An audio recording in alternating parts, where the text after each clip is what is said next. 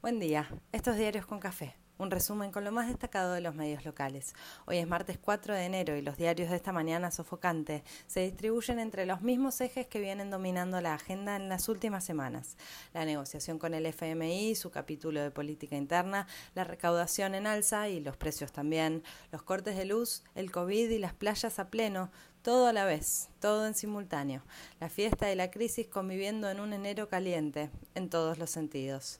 Se desdobla la reunión para dar a conocer detalles de la negociación con el FMI. Gobernadores primero, ayer dijeron que no los radicales y la reta, y después empresarios y sindicalistas. La oposición exige que la reunión sea en el Congreso y denuncia tinte político, como si fuera mala palabra. El presidente aclara en Infobae que no es así y que obedece a criterios institucionales. La reta repitió recién que no va y la pregunta por el costo político de una oposición tan dura queda flotando en el aire. Si hablan, los reta Clarín y Nación. Si rompen todo también, menos, pero también. Todos aclaran que es un gesto para Georgieva, que pide alineamiento de las distintas fuerzas. Y sin embargo, la oposición, que fue protagonista del acuerdo con el fondo, ahora exige condiciones para la foto. La mayoría especula con ajustes y rubros donde habrá recortes o donde se buscará achicar el nivel de gasto o inversión. Según quien lo mire, aparecen los términos ámbito habla de acuerdo de precios y salarios como elemento fundamental. Los sindicatos quieren conocer más. Ayer Alberto inauguró obras en la Ruta 8 a la altura de Areco y ratificó la importancia y centralidad que tiene la obra pública para su gestión. Mientras, cuentan que Mansur revisa asignaciones ministeriales y distribuye recursos entre carteras. A falta de presupuesto, se reorganiza lo que estaba.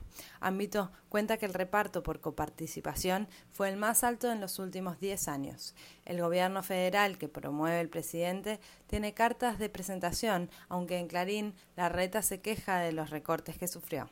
Crece la recaudación 66% en 2021. 15 puntos por arriba de la inflación, celebra la mayoría. BAE festeja la inversión de la industria. Mejoran datos de la prepandemia. La situación con Edesur vuelve a calentarse. El gobierno nombró una vedora del ente controlador del servicio eléctrico y aplicó una sanción monetaria récord. 250 millones de pesos para compensar a los más de 80.000 usuarios afectados.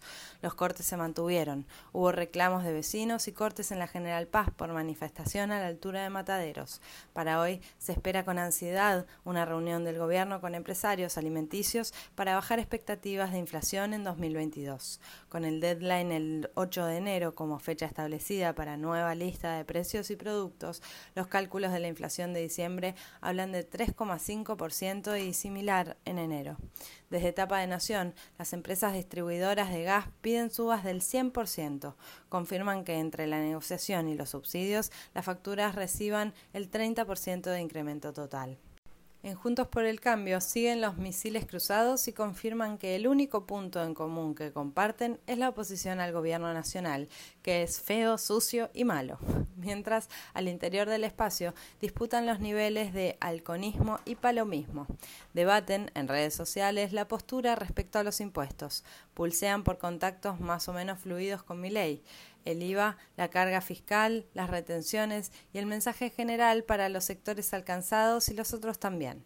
Mientras, por lo bajo, y a veces por lo alto también, piden achicar el Estado o terminar con él, si fuera posible. El espacio de Lilita denuncia populismo de derecha. No te puedo creer. Qué sorpresa. Desde Pinamar llegó foto de Frigerio con López Murphy hablando con la misma agenda. Desde el sur, denuncia la senadora Zapag, comparten sus horas de relax patagónico Macri y el cortesano Rosenkratz. El verano reencuentra a varios amigos. Mientras, la investigación sobre las mesas judiciales y empresarias promovidas en la gestión anterior activa la feria y avanza la denuncia. También se habla del avance sobre Contegrán que tendría su impunidad amenazada. Los fiscales afines lo defienden y cruzan a Juliana Di Tulio por su exposición en su banca del Senado.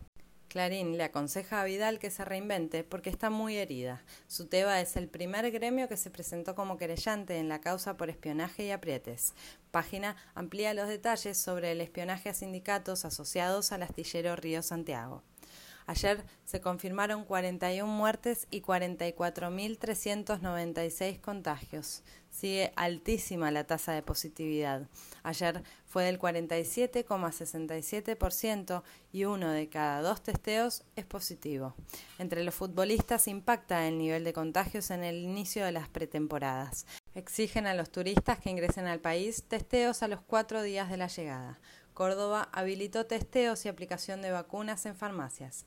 Avisan Jujuy y Mendoza que harán lo mismo y son pocos los que ven los anuncios con ojos políticos, pero el mensaje es claro y es de esperar que copie la reta en la ciudad o haga lo mismo con su sello personal.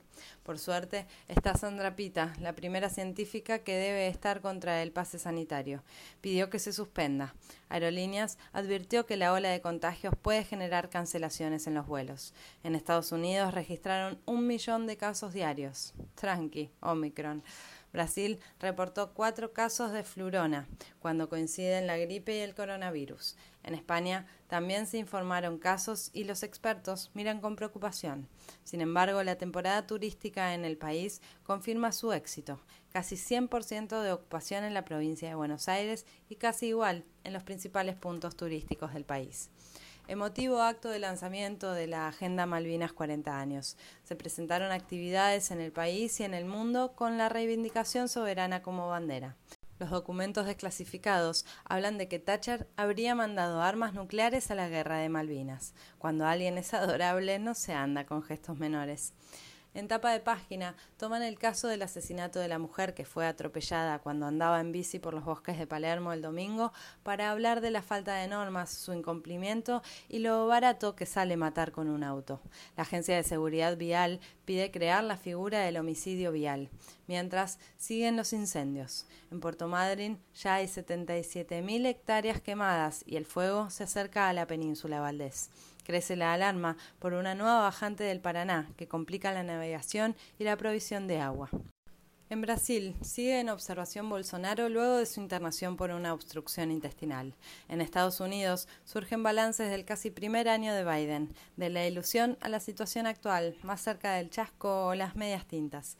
Cronista se ríe de la pelea por la inflación y el rol de los formadores de precios de la carne en el país del norte. Apple se convirtió en la primera empresa en alcanzar los 3 billones de dólares de valor bursátil. Una ganga. En Nación confirman lo que se viene diciendo. Tras la pandemia, los ricos se volvieron más ricos. ¿Cuándo hablamos en serio de la desigualdad?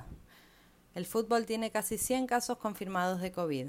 Eduardo Domínguez es el nuevo DT de Independiente y Falcioni arregló con Colón, en roque de técnicos. Así se presenta este martes pesadísimo con la ilusión de una lluvia milagrosa que alivia el fuego general, el que se desata en distintos puntos del país, el de la sensación térmica y el que anda quemando cabezas por ahí.